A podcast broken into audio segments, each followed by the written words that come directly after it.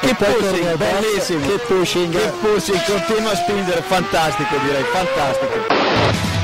Keep Pushing F1 cumple 10 años y para celebrarlo haremos un directo en twitch.tv barra Keep Pushing F1 el próximo martes 13 de abril de 2021 a las 8 de la noche. Tendremos juegos, anécdotas, mensajes de amigos del programa y, sobre todo, muchas risas. Anímate a celebrarlo con nosotros.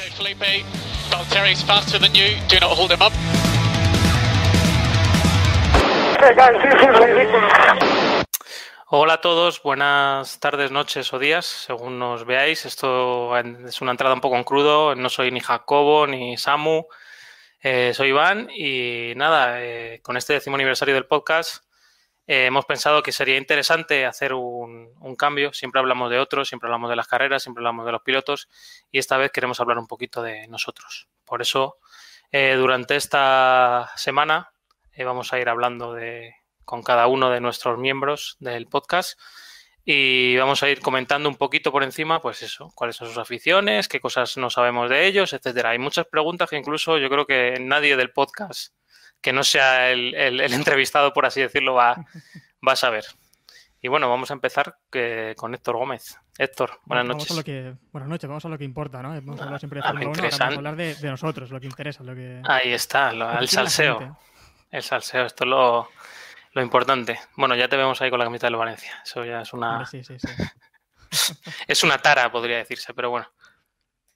Yo creo que esto saldrá durante la entrevista y durante las preguntas de- del personaje. Yo creo que es un tema que seguramente salga, por eso me la he puesto, ¿eh? Bueno, empieza a contarnos que, cuántos años tienes, a qué te dedicas. Esto parece una entrevista de trabajo, ya empezamos. Sí, Hombre, pues aquí yo tengo 32 años y me dedico a la implantación de normas de seguridad alimentaria, que no tiene mucho que ver con el mundo en el que, en el que estamos. Sobre todo fruta y verdura, que es en lo que me manejo. Oh, interesante. ¿eh? Nadie lo- Pues esto yo creo que responde ya a la pregunta siguiente. Yo creo que es que nos digas alguna cualidad, alguna afición desconocida sobre ti. No, hombre, esta no es mi afición, ¿eh? Este es mi trabajo, pero en mi día a día no me... Ni siquiera cultivo una planta, la verdad. Porque después, bueno, toda la gente después te viene, ¿no? Como tú sabes, eres agrícola y tal, sabes de esto, eh, dime qué le echo a las, a las rosas, qué le echo al geranio. No ¿Qué tipo de idea lechuga, qué tipo de lechuga compro, verdad? No, yo sé sobre todo de cítricos, que es lo que más hay por aquí, y, y poquito más. Y de normas de seguridad alimentaria. Pero lo que es cultivar, a mí no me preguntes. Eso se lo dejamos a otros. Pues nada, cuéntanos una afición desconocida sobre ti. Bueno, desconocida o, o a lo mejor la conocemos. Hombre, de esto, no sé, no hablo mucho de esto, pero eh, yo creo que tengo una enfermedad con, con los libros.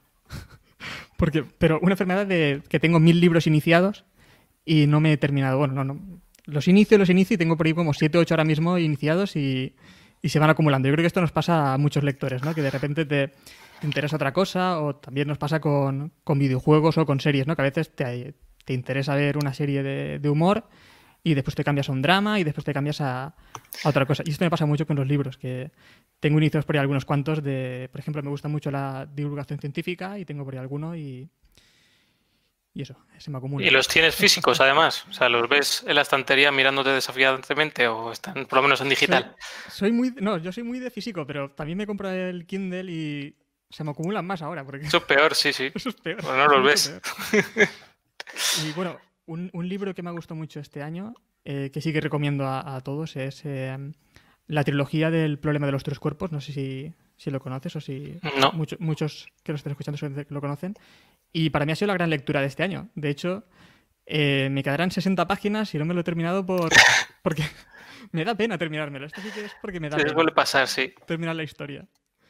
Sí, sí. Pasa con muchas series ahora, ¿no? Que entras y sacan la temporada, llevas tres años esperándola y en un fin de semana te la ves y ya está. Se Y se acabó. queda ahí, sí, sí. Y dices, joder, me despido ahora de los personajes estos que durante años me han acompañado. Pues eso me pasa también un poco, ¿no? Entre la literatura, la música y el cine, ¿con qué te quedarías? Porque también eres muy cinéfilo. Si no me, Me quedo con el cine, ¿eh? Me quedo con el cine. Eh, Sí, me gusta mucho el cine y veo también cualquier cosa casi que me, que me llegue. eh, desde, no sé. Me, me encanta también el cine clásico, desde Do- 12 hombres sin piedad hasta Mad Max, por ejemplo, que es para mí la película de esta década. O sea, que no tienes filtro ni miras en No, Film filtro. Affinity ni esas cosas, la nota que hace mucha gente. Hombre, sí, sí, yo estoy en Film Affinity y soy muy aficionado al Film Affinity, ¿eh? pero no me fío mucho tampoco de las notas y puntúo bastante Sí, a veces. diferente a lo que a lo que se suele ver. Pero bueno, sí que lo utilizo como guía porque muchas veces con lo de las almas gemelas y tal también que tienen allí, te orienta un poco hacia qué tipo de películas, ¿no? Así que puede costar un poco más de encontrarte, puede, te puede guiar muy bien. ¿Algún deporte favorito fuera del motor o no? Bueno, Hombre, ya sé lo, vemos, lo vemos aquí, ¿no? Soy ¿Llorar? aficionado, gran aficionado a llorar, al, al fútbol y sobre todo al Valencia Club de Fútbol, también esto por, por familia y por tradición de, de aquí. Y, y no sé, por las risas más que nada también, ¿no? Aficionado al Valencia.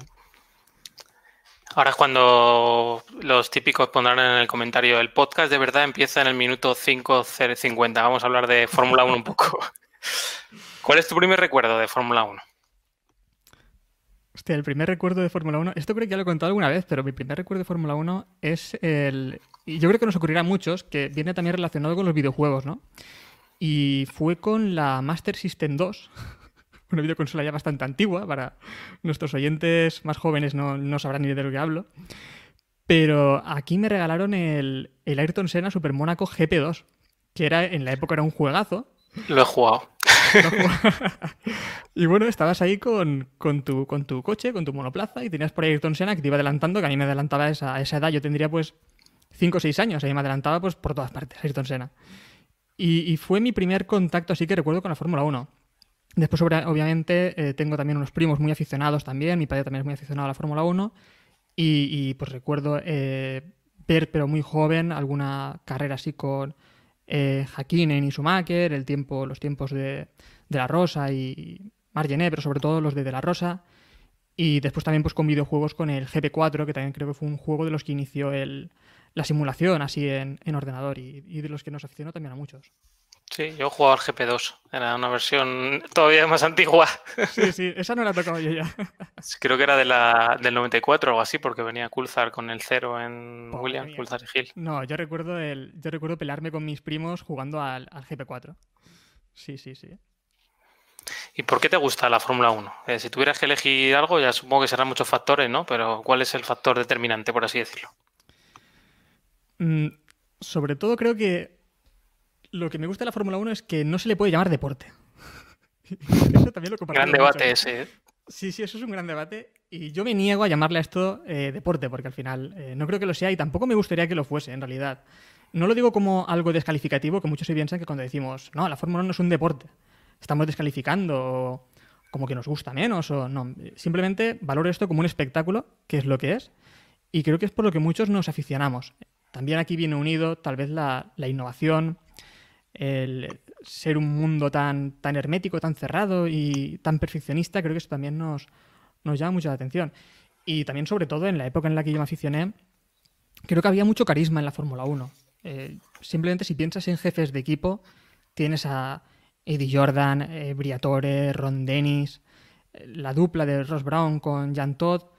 Es que, y eso solo en, en jefes de equipo y en ingenieros. Después te metes en pilotos y también es que. Sí, hay muchas, y muchas historias que contar, hay ¿no? muchas historias, muchísimas historias. Eh, Además, en el mundo de la Fórmula 1 lo que también se hace muy bien es que durante el Gran Premio, durante ese espectáculo, también vienen muchos invitados, muchos eh, pilotos de otras épocas y eso pues también al nuevo aficionado le llama mucho la atención, ¿no? Ves por ahí pilotos eh, antiguos y te interesan sus historias, ¿no? Y tienen mucha historia, la verdad. Estoy de acuerdo. Eh, ¿Cuál es tu mayor alegría que recuerdes en la- con la Fórmula 1? No sé si es personal o, o, o por te alegras por alguien que ganara o así. Mi mayor alegría eh, fue la rotura de Schumacher en Suzuka 2006. También lo recuerdo yo bien. Además es que esto lo viví, lo viví, eh, estaba un amigo mío en, en Madrid estudiando y, y me fui con un amigo también mío allí a, a visitarle ese fin de semana, eh, Pablo. Nos fuimos allí los dos a pasar el fin de semana con este amigo que estaba en, en Madrid estudiando y él no tenía televisión. Y de hecho nos llevamos una televisión desde aquí de, desde aquí de Valencia para ver la Fórmula 1 en Madrid, en su casa. Porque esta carrera, si no recuerdo mal, empezaría como a las 7, 8 de la mañana. Sí, sí, yo me acuerdo de estar desayunando, eh. Claro, y recuerdo estar comentando la carrera con mi padre, que estaba viéndola también en, en Valencia. Y bueno. para mí fue un, sí, para mí fue un gran logro porque fue una gran alegría porque esa temporada, bueno, tuvimos lo del más damper, ¿no? Nos- bueno, todos se acordarán de este tema, que fue una de las grandes polémicas que ha habido en la Fórmula 1, de estas cosas que no nos gustan, que enturbian un poco la, la competición, que es por lo que no se puede llamar esto deporte. Y, bueno, esa carrera fue, esa temporada sobre todo también fue muy interesante con un Schumacher remontando, un Alonso que parecía que estaba acabado, yéndose poco a poco hacia atrás, intentando retener esos, esos puntos. Y, no sé, para mí esa rotura como que equilibró un poco lo que había ocurrido, ¿no? Y eh, Sí, en Monza, ¿no? En la, carrera anterior en Monza se le había roto el coche a Alonso, ¿no? Fue la carrera en la que le sancionaron por molestar a Massa y demás, creo. Sí, fue además cuando, en esa rueda de prensa, fue cuando Schumacher en Monza, eh, delante de los tifosi, comentó que se iba a retirar, ¿no? Que era su última temporada, se ponía todo de cara, parecía que se iba a retirar con el título, eh, parecía que era lo que todos querían, ¿no? Que, que Schumacher se retirase con, el, con ese último título de la, de la Fórmula 1 y quedó un poco enturbiado porque era como que se había amañado para que Schumacher se fuese con con ese título, ¿no? Sería como si la temporada que viene empieza a ganar Verstappen con el Red Bull y a mitad temporada dicen, no, esto es ilegal y Verstappen se va para atrás y Hamilton gana un nuevo campeonato en el año en el que se retira, ¿no? De la Fórmula 1. sí, lo que pasó en 2003, básicamente, con... Bueno, eso hablaremos en otro episodio. Eh, hablando de alegrías, decepciones, ¿recuerdas alguna? Y no vale que digas el Valencia Street Circuit. ¿O sí? Sí, vale, te he acertado. Pues es que es mi mayor decepción el Valencia Street Circuit, sí, sí. Pues yo creo que sí, sí, sería mi mayor decepción, seguro, absolutamente.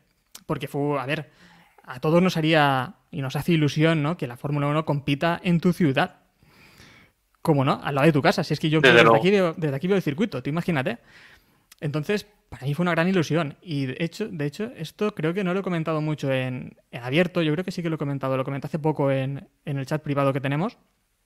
Pero durante la presentación de McLaren en 2007, del MP422 que se hizo aquí con, Alonso y Hamilton, eh, en televisión española, en las noticias, nos entrevistaron a un amigo de mí y nos preguntaron, bueno, ¿qué preferís? ¿El circuito de Cheste? ¿Que llegue la Fórmula 1 al circuito de Cheste? ¿O que se haga un circuito urbano en Valencia? Mi amigo contestó el Valencia Street Circuit y yo contesté que, bueno, que remodelaran el Ricardo Tormo para hacer ahí un gran premio de Fórmula 1. A mí no me hicieron caso al final, no sé por qué.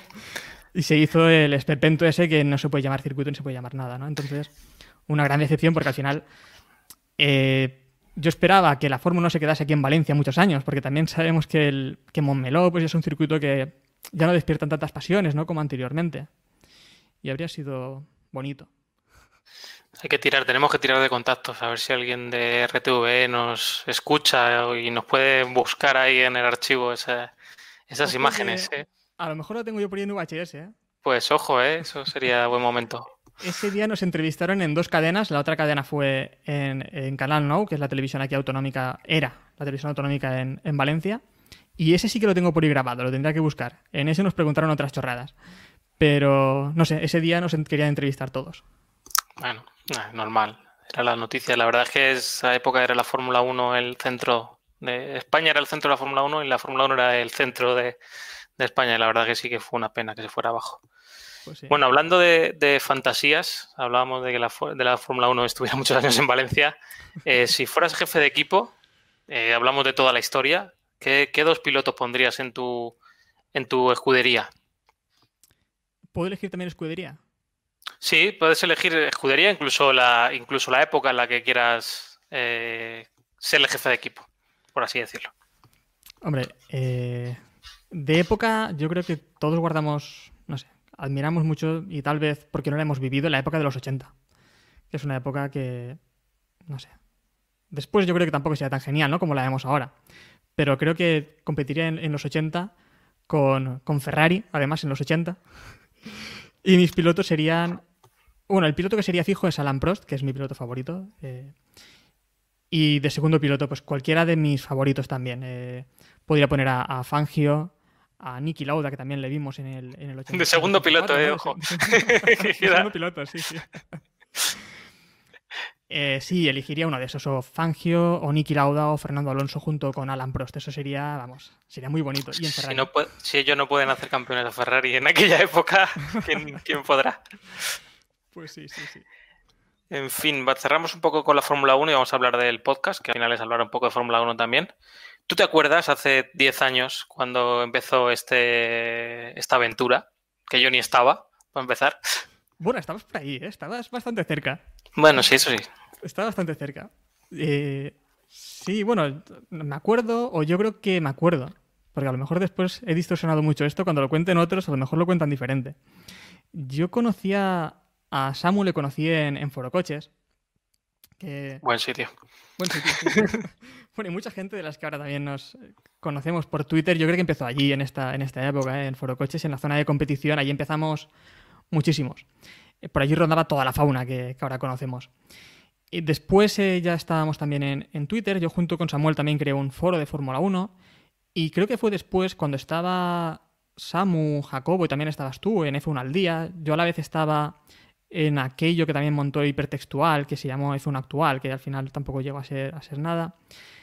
Y fue aquí cuando Samuel me dijo, ¿y por qué no montamos un, un podcast de Fórmula 1 y lo montamos pues con gente que conocemos de, de, Twitter y demás. Y ahí me comentó, ya he hablado con Jacobo, he hablado con Iván, y vamos a ver si tiramos esto adelante. Y me dijo, Iván dice que, que esto como que no lo ve. como que cree que esto no, no tiene futuro.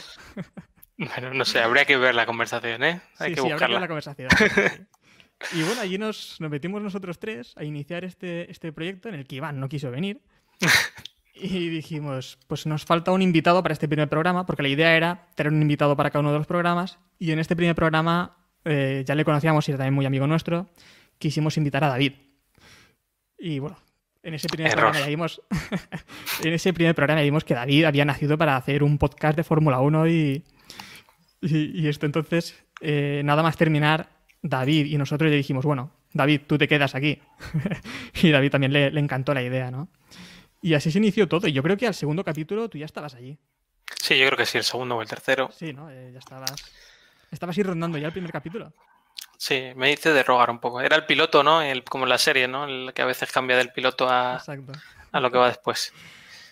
¿Cuántos tú y yo nos conocemos? Pero ¿cuánto en persona? En, en virtualmente, claro. pero ¿a cuántos del resto conoces? Entiendo que a Samu sí, ¿no? Claro. Sí, eh, claro, esto mucha gente a lo mejor se piensa que nosotros nos conocemos, que somos amigos, que nos reunimos prácticamente todos los fines de semana, pero no es así. Eh, nosotros, por ejemplo, nos hemos visto una vez, que fue en aquel Gran Premio de España de 2012, última victoria de Williams con Pastor Maldonado. Eh, bueno, si alguien quiere que nos vuelva a juntar en un gran premio, que nosotros damos espectáculo a los, Sí, a los sí. grandes premios. Resultado sorpresa y fuegos Sí, artificiales. Exacto. Y a Samu, a Samu le conocí ya mucho antes también, en el, de hecho, en el circuito de, Valencia, eh, cuando incluso él era menor de edad y me tocó casi ser su tutor legal para que entrara al circuito, ¿no? Me, eh, presentó a sus padres porque sus padres querían conocer con quién iba a ir al circuito y le acompañé yo a, su primer gran premio de Fórmula 1. Y después también conozco a Jacobo, que nos vimos en, en unos test de pretemporada en Montmeló. Creo que también sería 2011 o 2012. Así que me falta por conocer a. a David. 2011, en el 12 estaba yo, 2000, yo creo. Pues sería, Así sería que- 2011 tal vez. Hmm. Me falta por conocer a David y a Diego que no hemos tenido oportunidad aún. Llegará, llegará. Por lo menos a, a Samu, que es el que más lejos está, le tienes ya en la, con el tic. Así que. Sí, sí. Y pongamos que nos reunimos y hacemos una carrera de cars. ¿Tú en qué puesto crees que quedarías? A ver. Yo creo que al menos penúltimo, porque vimos las habilidades de David. y hombre, yo creo que. Yo creo que al menos penúltimo. No creo que. Pero no creo que. Quinto, quinto constitucional, ¿no? Exacto, quinto constitucional. Sí, sí, sí. Yo creo que esa es mi posición en, en el podcast. Estaría bien. Vamos un poquito con fantasía. Si tuvieras que hacer el podcast con una persona sola, ¿con quién lo harías? Da igual, o sea, puede ser otro podcast, ¿eh? No tiene por qué ser este. No tiene por qué ser ni Fórmula 1 ni nada, ni. Bueno, si te parece, si lo que quieres que sea Fórmula 1, pues no te, no te vamos a poner No sé de cortapisas. otras cosas. Así que. Se no de Fórmula 1 no sé qué, no sé qué haría. Eh, bueno, pues no es, que, no es que sea un experto, pero a mí me gusta mucho también la historia de la Fórmula 1 y creo que eso nosotros dos también lo, lo compartimos. Así que yo haría aquí un podcast nosotros dos sobre Fórmula 1 y hablando de nuestras mierdas de una temporada completa sobre el Pues ya está. 1986. Empiece aquí. Empieza aquí a hablar de... Sí, sí. Y no lo sé, hablaríamos pues eso, de, del final del 86 y de chorradas así, y tendríamos dos oyentes, pero bueno, dos oyentes muy fieles.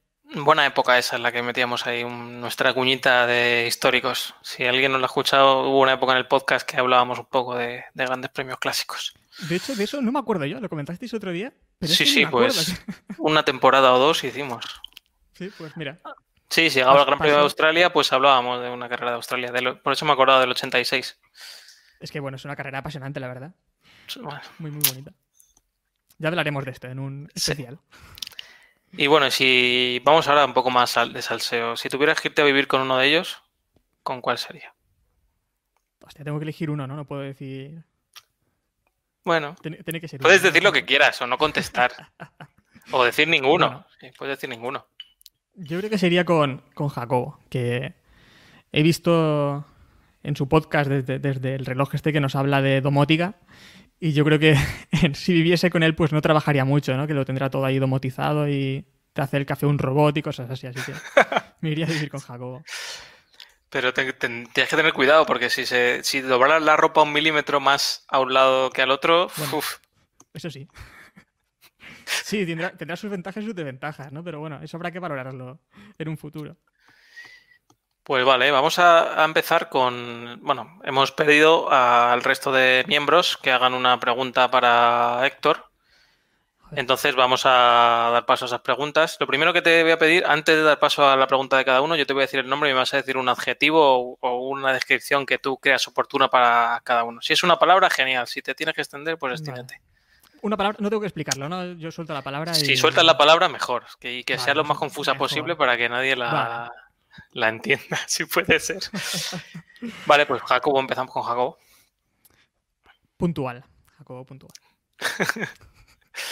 vale, la pregunta que tiene Jacobo para ti es, ¿qué te ha aportado en estos años F1 Revolution, tu foro de Fórmula 1? ¿Más alegrías o más penas? No, alegrías, obviamente. A ver, un foro de Fórmula 1 siempre son alegrías, la verdad. Eh, estoy muy desconectado del foro y pido a la gente del foro que me, que me disculpe porque hay gente que, sigue allí hablando de Fórmula 1 y yo me paso cuando puedo, sobre todo a leer, pero no, no tengo ya tanto tiempo como para, aportar cosas.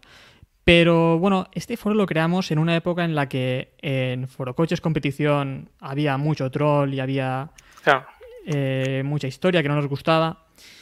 Y queríamos pues un foro donde estar más a gusto, hablando de Fórmula 1 tranquilamente y sin sin tanta chorrada, ¿no? Porque en, en Foro Coche lo que ocurría es que mucha gente del general el fin de semana se metía en el foro de competición a hablar de, chorradas que, no nos interesaban, ¿no? Y nos enturbiaba la conversación al resto que estábamos durante toda la semana o durante todo el año, hablando pues durante la pretemporada, durante todos los grandes premios, ¿no?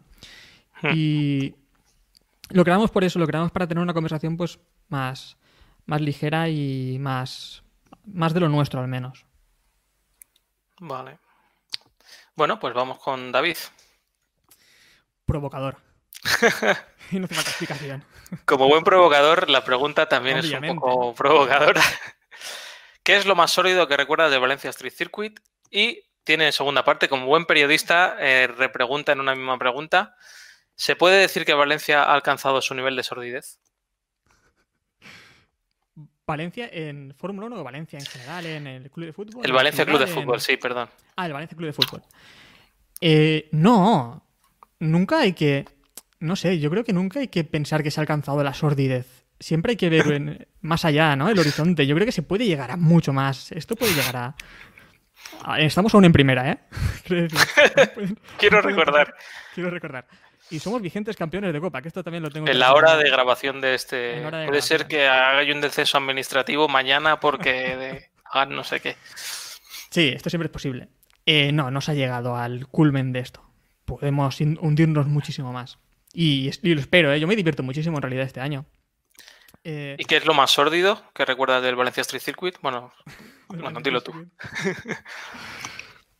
eh, yo creo que es lo de, lo de Weber, ¿no? Aquel vuelo que se pegó Weber, no sé si fue en 2011, no recuerdo cuándo fue, pero bueno, es de lo, así de lo más sórdido.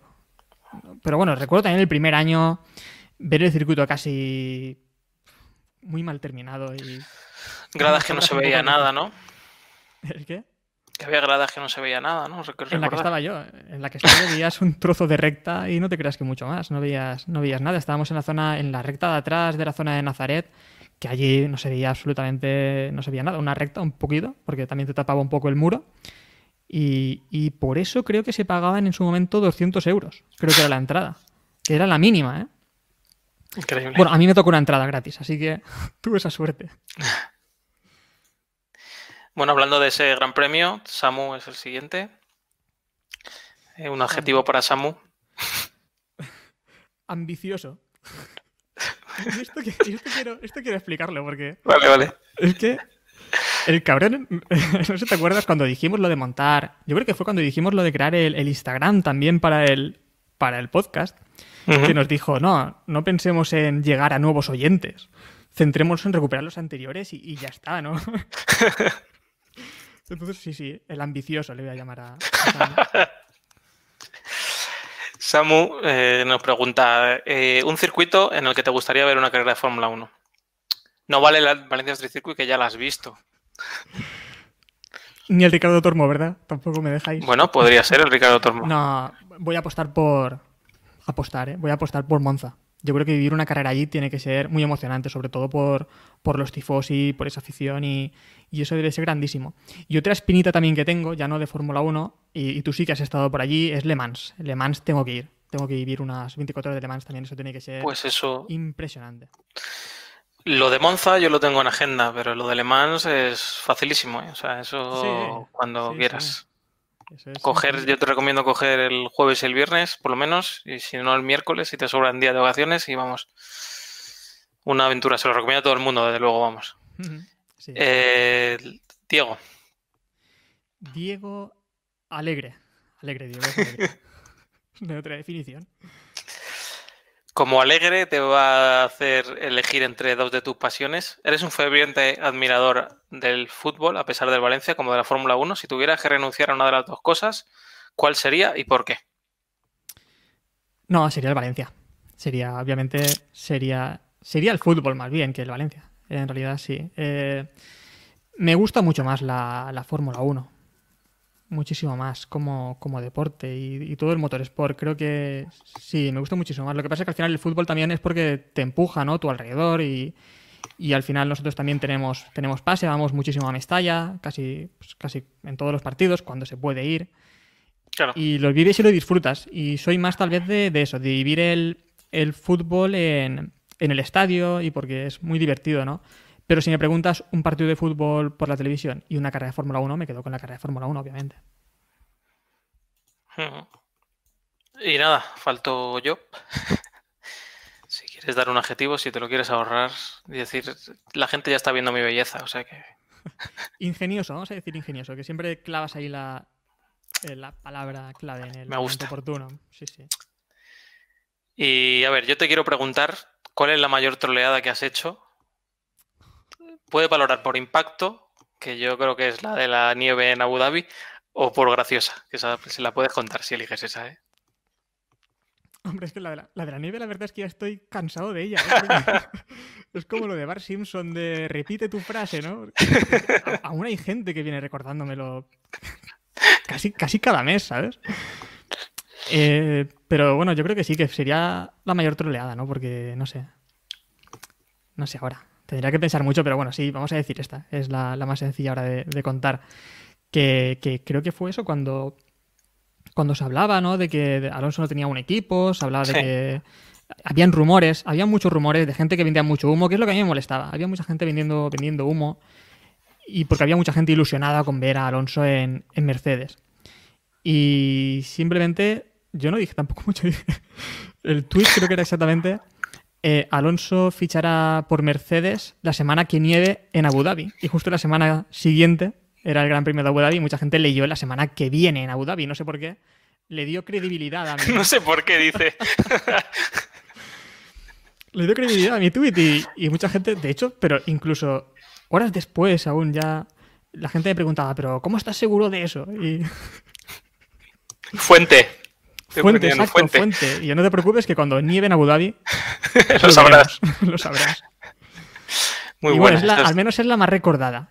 Yo creo que, sí. Pero sí, estoy un poco ya cansado mm. de, esa, de ese tweet. Bueno, bueno, vamos a ver. Luego, si, si recuerdas alguna, pues ya lo comentaremos en otro, en otro audio o en otro podcast. Vamos a terminar con una rondita rápida, para que no se alargue esto mucho. Tienes que decirme si sí o si no a conceptos de, la Fórmula 1, básicamente. Órdenes de equipo. Uf. Sí, vamos a decir que sí. DRS. No, absolutamente no. No, nunca. Parrillas invertidas. No. Límite presupuestario. No. Chistes Samu. Hostia, a ver. Lo de los chistes Samu es amor-odio. Vamos a decir que sí. Vamos a darle su. Sí, hombre. Sí, sí. Podcast de más de una hora. Un poquito más, sí. Sí, sí. y la última, ¿habrá Keep Pushing dentro de 10 años? Hombre, espero que. Algo haremos. Algo haremos. Algo habrá. Algo habrá. no sé si lo de ahora, que lo hemos cogido con mucha fuerza, después de años de no hacer nada, que, sigamos vivos, ¿eh? en realidad, nosotros, y comentábamos cosillas, pero entre nosotros, pero algo habrá dentro de 10 años. Eso espero. en fin, pues nada, Héctor, un placer. Muchas gracias por haber contestado estas preguntitas. Y ya la próxima vez hablaremos de, la Fórmula 1 y, listo. Esto quedará para los anales de la historia. Pues muchas gracias por esta entrevista de trabajo, este interrogatorio, esto, lo que haya sido. Te, ya te llamaremos. bueno, un abrazo. Un abrazo, chao.